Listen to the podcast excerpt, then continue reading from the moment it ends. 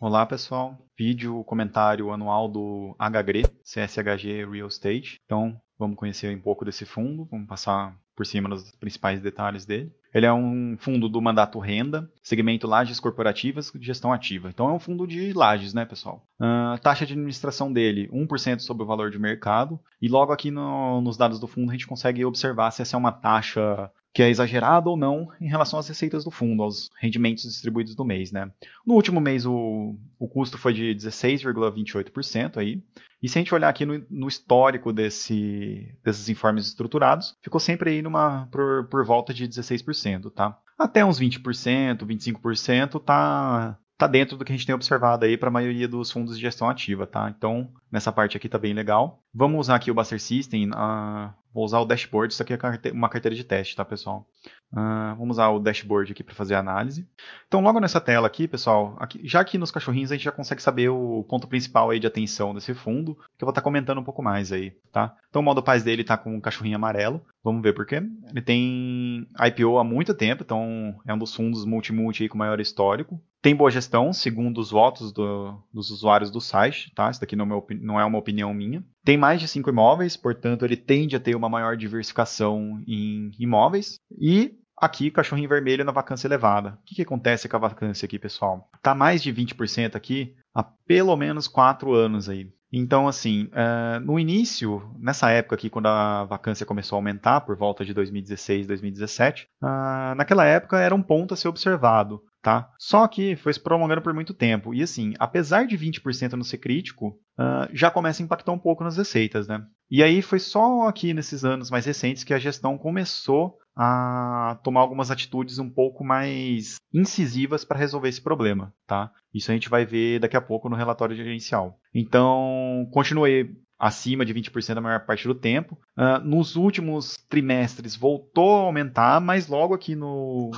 no início do ano, no fim do ano passado, início desse ano, algumas atitudes já foram tomadas para mitigar isso, como a gente vai ver, tá? Então ele é um fundo aí que, se eu não me engano, acho que fez uma emissão no meio do caminho aqui nesse período de tempo, tá? Então foi aumentando aqui. Está atualmente com 22 imóveis. No relatório gerencial a gente vai ver se é, é exatamente isso mesmo, tá? Um fundo aí que está quase 100% alocado em imóveis, portanto, quase não tem caixa, tá? Tem um patrimônio líquido aí de 2 bilhões de, de reais, então é um fundo grande entre, o, entre os fundos de lajes, tá? Um passivo aqui de 7% de 157 milhões. Isso aqui, pessoal, muito acima da distribuição mensal, é um sinal de, um sinal de dívida, como a gente vai ver daqui a pouco. Então, a distribuição dele aqui está sempre aí próximo da média de 95%, né? Teve um período aqui que estava acima, mas precisa verificar. Uh, foi menos de um ano aqui, então pode ter sido alguma distribuição de resultado, tá? Mas nos últimos anos aí tranquilos. Uh, o percentual de taxa de administração a gente já viu que não impacta, né? Tá sempre aqui abaixo de 20%, como a gente pode ver também pelos informes trimestrais, né? A gente consegue ver aqui que ele tem uma boa geração de caixa aí, até cresceu nos últimos 1, 2, 3, 4, 5, 6. 1, 2, 3. É, nos últimos seis trimestres aí, no último ano. Porém, como a gente pode dar uma olhada aqui, acho que teve uma emissão de cotas. É, teve uma emissão em 2019 e uma emissão em 2020, 2020 indo para 2021, tá? Então, essa receita aqui veio do, do aumento do patrimônio do fundo e não pela, pelo aumento das receitas dos imóveis em si, tá? Então, pessoal, o que, que acontece aqui com esse fundo? Ele é um fundo que vem sofrendo aí com essa vacância crônica, né? É um dos pontos de maior atenção. Como a gente pode ver aqui no relatório gerencial, o que, que a gestão está fazendo? Eles estão vendendo participações menores, né? Então, assim, antigamente esse era um fundo que tinha ah, um patrimônio muito menor do que esses 2 bilhões atualmente. E nesses 10 anos atrás, até uns 5 anos atrás, fazia sentido comprar participações menores. Era a única maneira de um fundo imobiliário conseguir diversificar, né? Com o crescimento da indústria de FIIs, com a maior facilidade de captação de recursos, esse fundo foi adquirindo a capacidade de comprar imóveis cada vez maiores. E para a gestão, isso são palavras da gestão, tá? Não faz mais sentido é, despender tempo com essas participações pequenas que geralmente demandam muito tempo e acabam sendo mais problemáticas, além do fundo não conseguir controlar o que acontece no condomínio do, do edifício. Então a gestão vem se desfazendo aí de participações menores, tá? E paralelo a isso, participações menores, uh, participações com vacância elevada,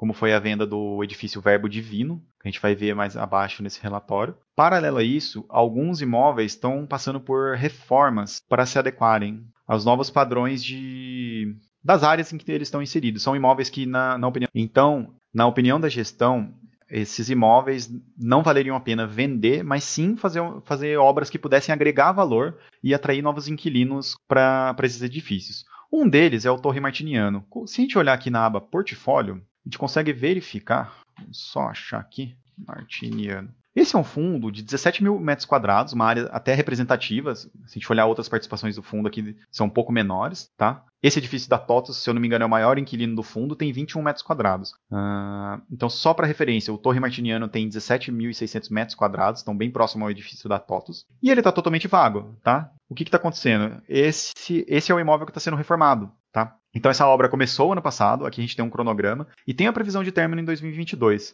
Enquanto esse imóvel está em obra, ele não gera renda, tá? E além de não gerar renda, tem os custos com ele e tem a vacância. Então esse é um dos pontos de atenção e para se acompanhar nesse fundo, uh, acompanhar como que vai ser a evolução dessa vacância de agora em diante. Então esse é um fundo que já está aí há quatro, quase cinco anos com vacância elevado.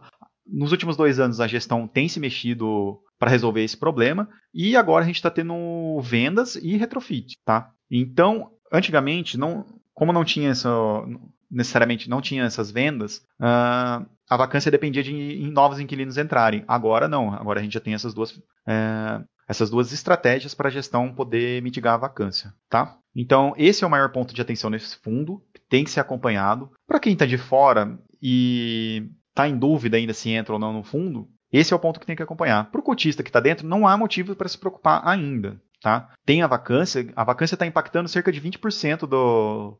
tanto em ABL como em receita. Então, aqui na, nessa abertura aqui por de contas aqui do, do fundo, a gente consegue ver, por exemplo, nesse mês, uh, o impacto da vacância. Se você dividir esse valor por esse, dá mais ou menos 23%, que é próximo da vacância física que o fundo tem, tá? Esse fundo tem 25% de vacância financeira, 23% de vacância física. Então, esse é o impacto da vacância. Então, se você acredita na gestão, se você acredita que as obras vão surtir efeito, que o, o restante do portfólio do fundo tem qualidade, até agora nenhum problema para o cotista. Apenas esse ponto de atenção para se acompanhar, tá? Outro ponto de atenção que a gente consegue ver mais aqui abaixo no relatório são as dívidas, tá? Esse fundo ele tem alavancagem. Então essa alavancagem como a gente viu lá, é próximo a 157 milhões, tá? Não 157 milhões somando, então vai estar algo próximo aí a uns 120 milhões, 140 por aí. Então aqui no, a gente pode ver em até seis meses tem uma parcela a receber, tá? Isso daqui não é dívida, tá? É que está misturado aqui vai receber 12,4 milhões do, da venda do Verbo Divino, que era aquele imóvel complicado, e entre 6 e 12 meses o fundo tem que pagar uma nota promissória de 50 milhões. Se a gente der uma olhada aqui na aba composição, o fundo tem só 8 milhões em caixa. Vai receber 12 e tem que pagar 53 milhões. A gestão já ressaltou que não pretende fazer uma emissão de cotas para pagar, tá? Mas tem que acompanhar. Possivelmente uh, aconteça uma, uma segunda venda para poder cobrir isso daqui. Recentemente, pessoal, a gente consegue olhar aqui no aba comunicados. No dia 24 de maio, o fundo vendeu aqui o conjunto da, do edifício Park Tower, que vai gerar 8 milhões. Então são mais 8 milhões aí para pagar essa parcela, para pagar essa dívida. Fora isso, tem mais um CRI a pagar daqui a 12 meses, acima de 12 meses, tá? E também tem o dinheiro a receber do verbo divino num prazo superior a 12 meses. Então, para finalizar, a gente já falou os principais pontos de atenção aí, tanto para quem está dentro pra, como para quem está fora desse fundo, tá? Uh, por fim, aqui a gente termina com a diversificação geográfica aí desse fundo. Então ele tem diversos imóveis, tá? Uh, o fato dele ter diversos imóveis, devido a esse, essa maneira como o fundo cresceu, algumas participações são muito pequenas e outras muito grandes, né? Então aqui alguns inquilinos, como a TOTOS, aqui tem um percentual de participação maior na receita do fundo, tá? Porém, isso não é uma coisa grave, até porque se o inquilino sair do edifício, pode ser possível alocar esse edifício para outros inquilinos de forma fracionada, tá? Não precisa o, um inquilino ocupar o prédio todo. Mas esses são problemas. São problemas que eu digo que se não são problemas, são possibilidades que podem acontecer, tá? Então, assim, focando no que a gente tem agora, só ressaltando então, o maior ponto de atenção é a vacância, o que, que vai dar nesse retrofit do Martiniano, tá? O que, que vai dar dessas vendas e se a gestão vai conseguir reduzir essa vacância, tá, pessoal? Então, esse foi o comentário anual do HGRE. Até a próxima.